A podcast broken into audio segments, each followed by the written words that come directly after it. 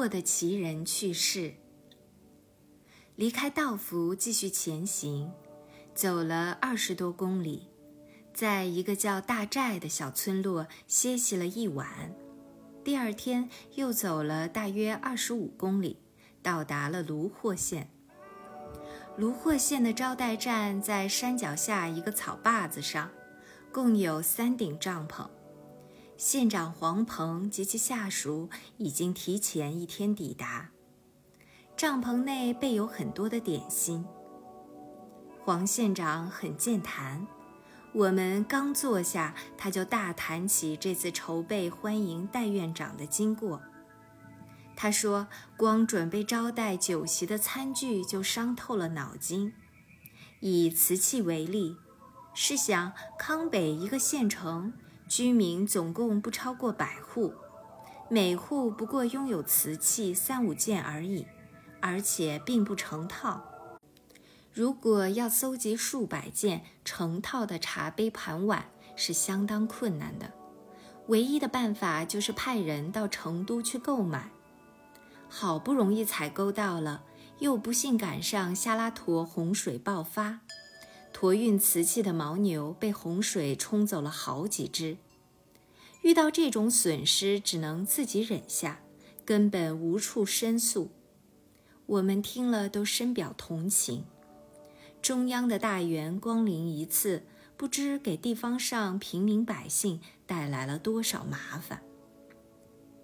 夏拉陀在外貌上很像内地的一个小村镇，主街由东而西，沿街有几家小店铺，贩卖烟、茶、布匹等日用杂货，市面异常冷落。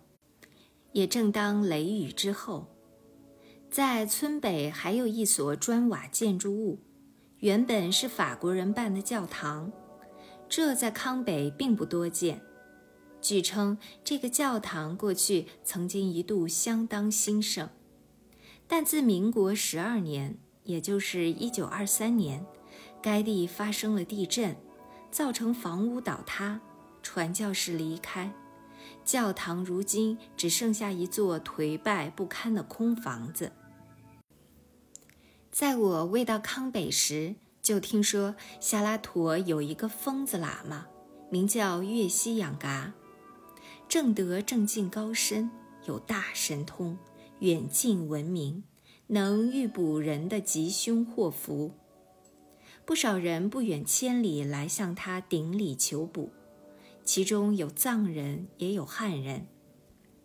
疯喇嘛终年住在一个山洞中，无论冬夏寒暑，身上总穿着同一件单薄而破烂不堪的衣服，而且行为十分怪异，因此被人称作“疯子喇嘛”。有一天，有三个康巴人乘马前去问卜，远远就看见疯子喇嘛手持一根手杖。站立在山洞前，还没等到三人下马，喇嘛就冲上来，不由分说，举杖迎面就打，直到三人被赶回夏拉陀河后，才停下了脚步。三个人愤愤不平地回到家时，却发现家中正发生火灾，火由马厩开始燃起，浓烟滚滚，越烧越猛。妻儿们正在惊恐万分、束手无策时，恰巧三人赶到，协力扑灭了大火。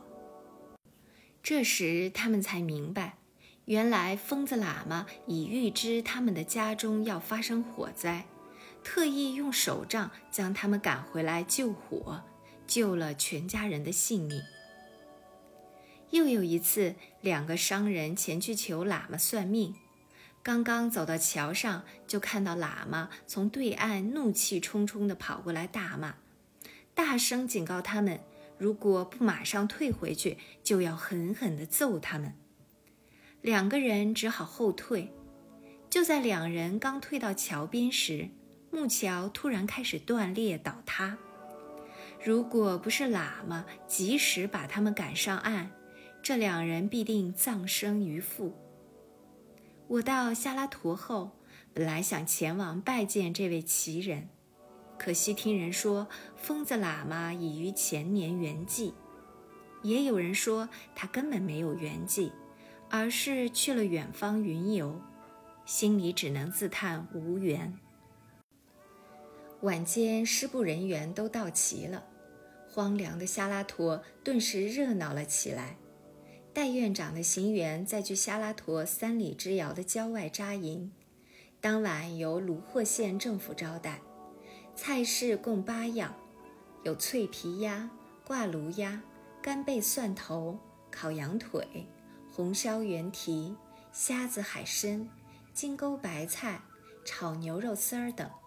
虽然饭有些夹生，大家仍是狼吞虎咽，一通风卷残云般的饱餐了一顿。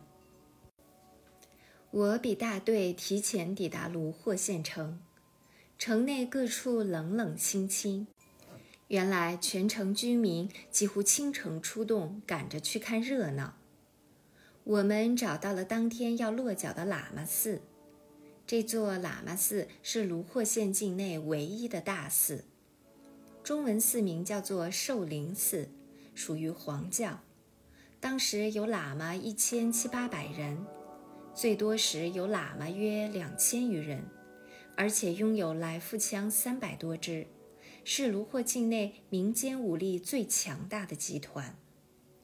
喇嘛寺人多气粗，态度傲慢，对于县官一级的官员根本不放在眼里。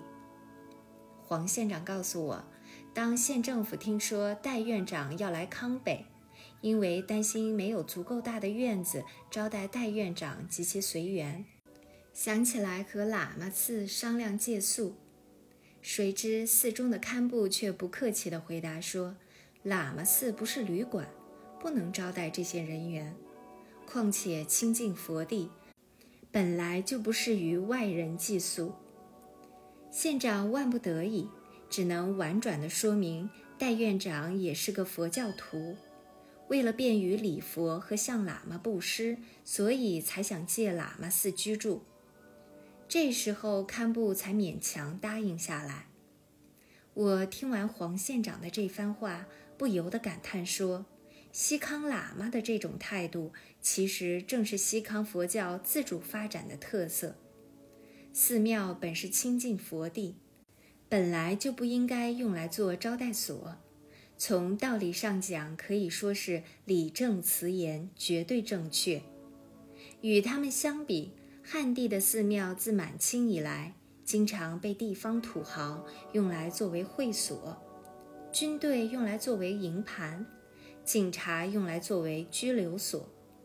佛殿庄严肃穆的气氛早已荡然无存，就是因为汉地的僧人如若可欺。如果汉地僧人能够向西康喇嘛学习，坚持佛教的四规原则。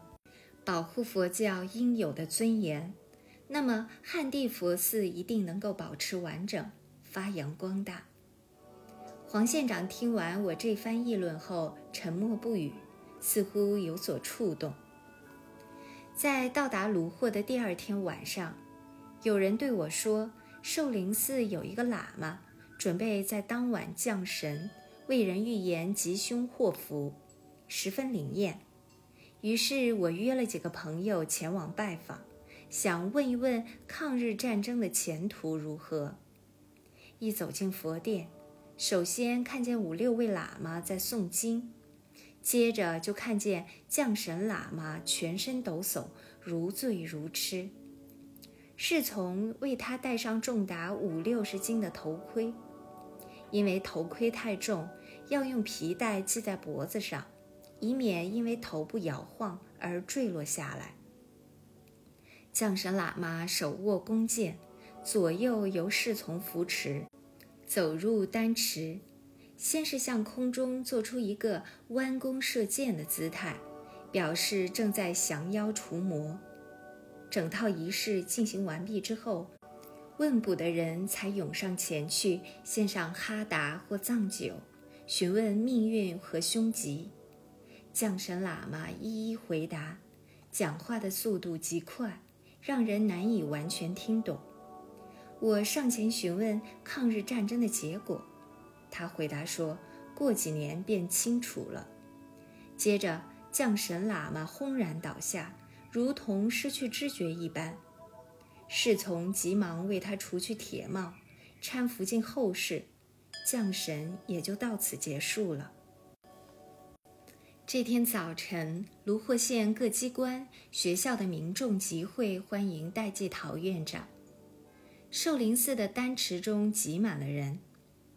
仪式开始，由军乐队演奏国歌，县长宣读总理遗嘱，然后戴院长登台发表演说。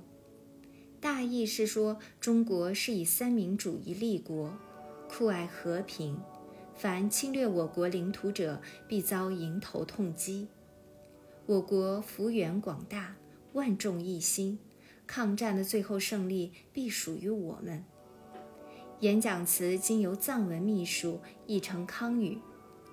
康巴人初次听到中央大员的演说，都感到十分新奇。欢迎会散后，我与戴旭等人到县政府去拜会黄县长。询问一些关于县政及喇嘛寺的情况，黄县长为我提供了一份卢霍县喇嘛寺庙的统计表。康人习惯称卢霍为霍尔章古。卢霍城区的街道是由南到北，沿街有很多汉藏人开的商店，出售日常用品。在县政府的对面有四川人开设的一间饭馆。由此北去直达街尾，有一家汉商，大名鼎鼎，经常去色尔坝金矿区收购生金。据说去色尔坝的沿途土匪很多，专门打劫经商。经商乘马，除了需佩戴毛瑟枪外，还要携带几枚手榴弹。如遇到大股土匪时，就用手榴弹对付他们。这家经商多次独来独往于色尔坝，运出成吨的黄金，却从来没有遭到抢劫。因为当地土匪听说这位商人原本是军人出身，枪法极准，勇敢善战，大多敬畏他三分。二十四军副军长向玉仁先生来向我请教佛像的学问，交谈之中。我们的话题转到一九三五年的一件轶事。他说，当时正逢战乱，不少当地的地痞流氓趁乱四处打劫各地的喇嘛寺，许多镀金佛像和金粉书写的经书都遭到了破坏和洗劫。与此同时，还留下了许多难以处理的纠纷，例如我们现在居住的寿林寺。大殿正中的大佛顶上有一顶金帽，是用纯金打造成的，有七八公斤重，也被盗走了。这顶金帽因为常年被烟熏的缘故，金色的光泽已经非常暗淡。打劫人大概不知道这是价值连城的宝贝。不久，有人在街市上向人兜售这顶金帽子。恰好被玉龙土司下过刀灯遇上。下过刀灯在康北拥有地方武装，曾经听信地方上几个喇嘛的怂恿，想凭借手下一班康巴士兵与红军对抗，结果受伤被俘。红军对他实行了宽大优待的政策，还让他担任了博巴苏维埃政府财政部长的职务。刀灯看到这顶帽子，心里知道是件好东西，于是问这个人要卖多少钱。那人要价一百六十块康洋。刀灯二话不说便买了下来。把金帽带回家之后，他仔细考验了一番，发现这确实是件难得的宝物，绝对不是普通人家所拥有的。考虑了再三，不敢私藏。于是又在金帽子上添加了两公斤的黄金，经过重新打造之后，送给了西康德格县的更清寺作为供佛之用。不久，寿林寺的喇嘛们开始四处寻找被盗的金帽子，终于查到了他的下落，于是要求更庆寺无条件送还金帽。更庆寺自然是不肯答应。寿灵寺的喇嘛一怒之下扬言，如不送还金帽，将用武力来解决问题。一时之间，双方剑拔弩张，互不相让。谈到这里，向军长表达了自己的一些看法。他说自己是个佛教徒，但对于蛮不讲理的行为却不敢赞同。说句公道话，更庆寺佛顶上的金帽子是由施主赠送的，又不是打劫而得，更不知道这顶金帽原来是寿庆寺的宝物。为什么开口就说要动武？如果真是你们的菩萨有灵，可以显灵来看看。就像南京栖霞山的石头观音，暂时被日本人盗走，却在日本大显灵异，要回栖霞山。日本人没有别的办法，只好将石观音送回原处供奉。